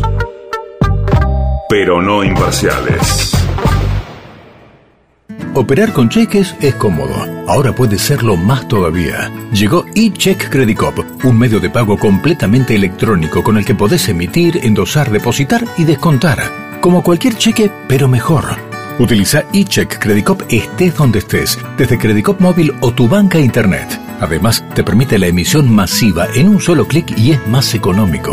Adherite a eCheck Credit Cop y listo, empezá a operar. eCheck Credit Cop, más económico, más seguro, más fácil. Consulta beneficios especiales en www.bancocreditcop.coop. Banco Credit Cop Cooperativo. La banca solidaria. Cartera comercial. Más información en www.bancocreditcop.coop. 7.50.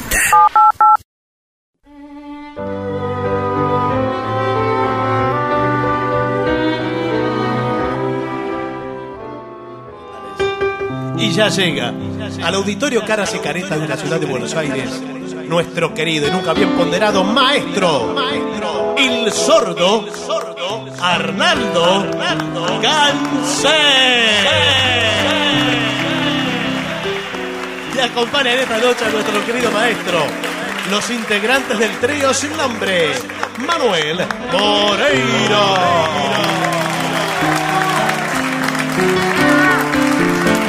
El señor Maretín Caco Dolina y su babosa. Y el licenciado pentacadémico Ale Dolina.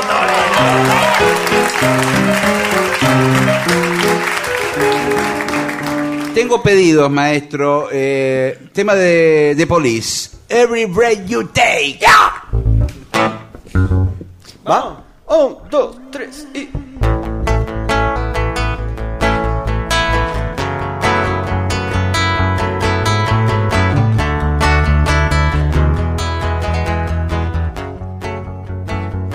Every breath you take, every move you make, every bone you break, every step you take, I've been watching you. Every single day, and every word you say, every game you play, every night you stay, I'll be watching you. Oh, can't you see? You belong to me.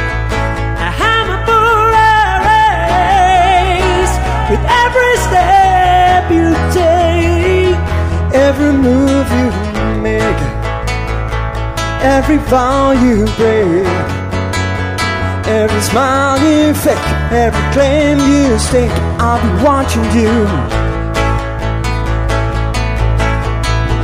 Since been gone, I've been lost without a trace. I dream at night, I can only see your face. I look around, but it's you I can't replace. I feel so cold and I long for you and embrace. I keep crying, baby, baby, please. Every breath you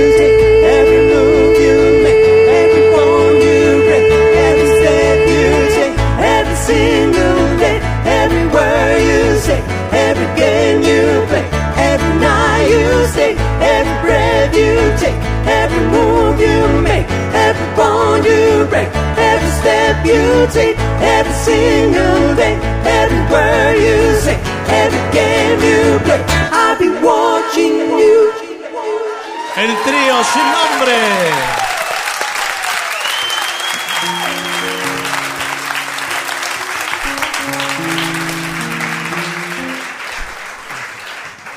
Para la señora que me paró en la puerta, que se llamaba Delia. Delia, bueno. Muy bien. ¿Cómo gritó, eh? Mano Blanca. Baje el zapato, por favor.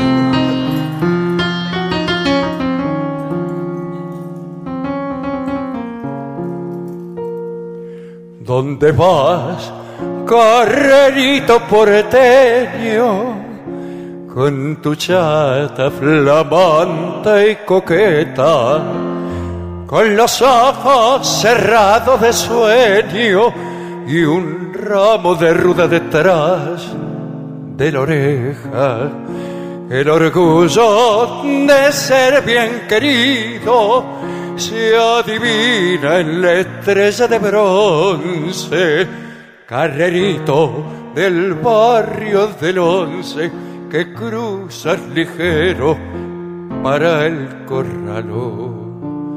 Porteñito, mano blanca, vamos fuerza que viene barranca, mano blanca, porteñito, fuerza, vamos que falta un poquito. Bueno, bueno, ya salimos, ahora sigan parejo otra vez que esta noche me esperan sus ojos en la avenida Centenera y Tabaré. Es.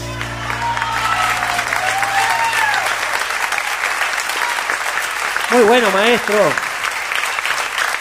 Muy bueno. Aquí le piden muchacha ojos de papel, ¿eh? ¡Ay!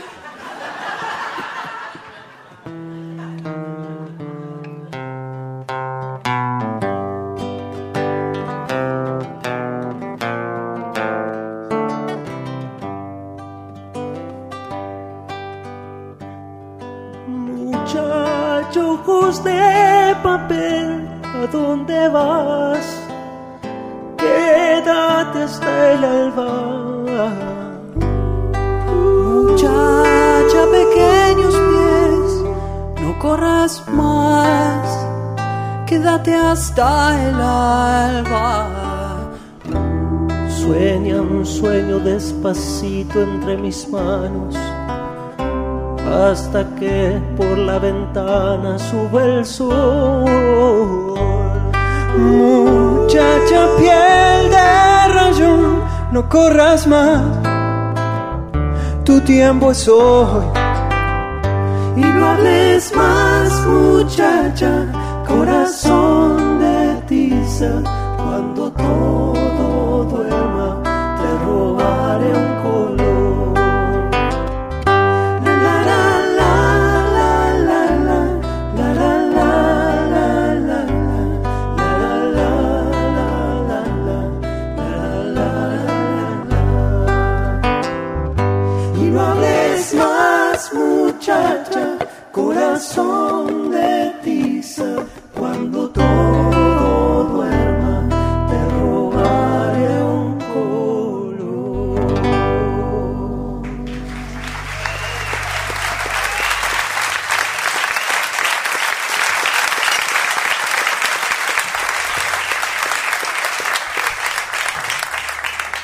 Aquí para la barra del Club Vicentino le piden She Said, She Said. Ah, ajá.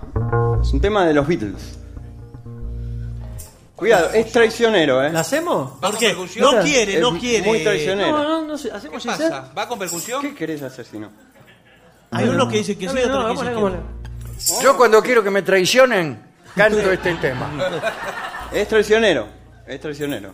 ¿Va con percusión? Va con percusión, pero es traicionero. Bueno, bueno. Tenga cuidado, eh. Me, me da miedo tocarlo. Sí. Bueno. Lo vamos a mirar, eh.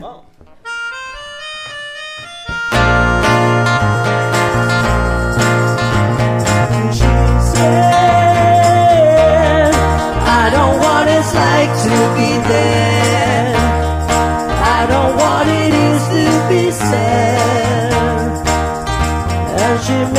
it's like to be there. I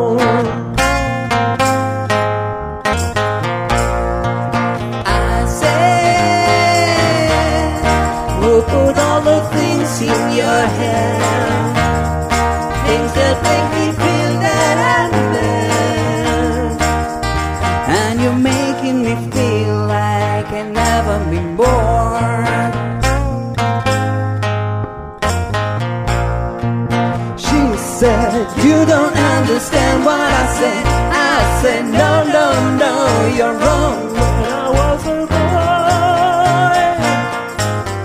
boy, everything was right.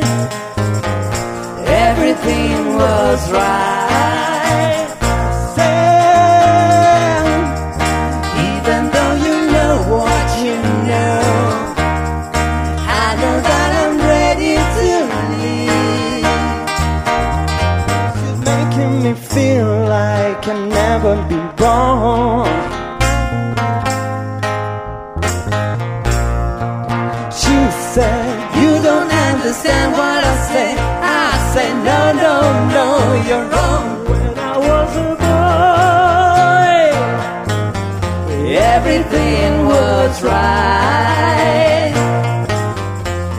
Everything was right. I said, even though you know what you know, I know that I'm ready to leave. Because you're making me feel like I've never been born.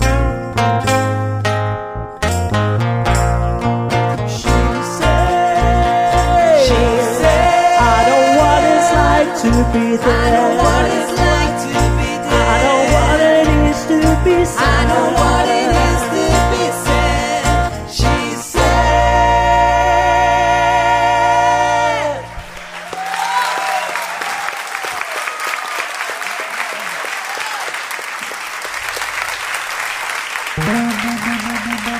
Muy bien. Si hay algo, si hay algo que debe permanecer lejos del alcance de los niños, eso es la trompeta de Gillespie. Y aquí está. ¿Con qué la, la va a soplar? Con la boca. Sí, señor, pero ¿qué va a interpretar? ¿Qué, va- qué, va- qué quiere cantar? ¿Qué tema va a tocar, quiero decir? Misty vamos a hacer. ¿Misty? Vamos. Bien. Música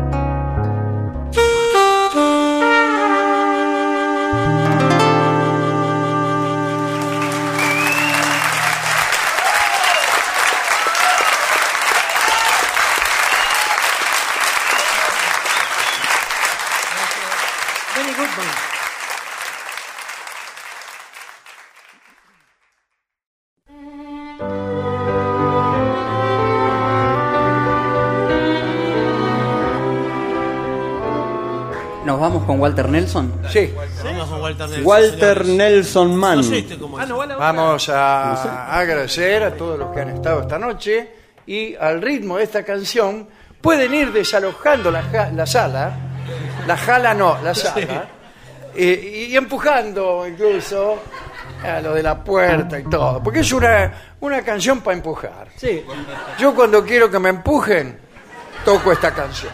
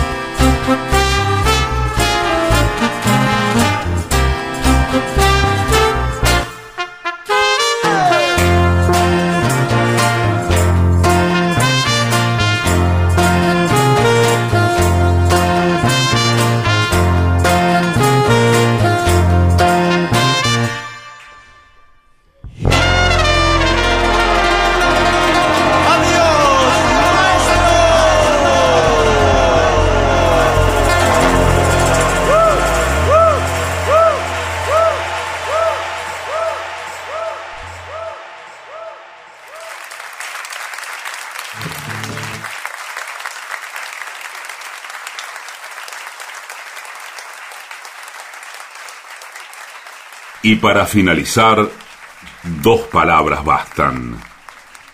Gracias.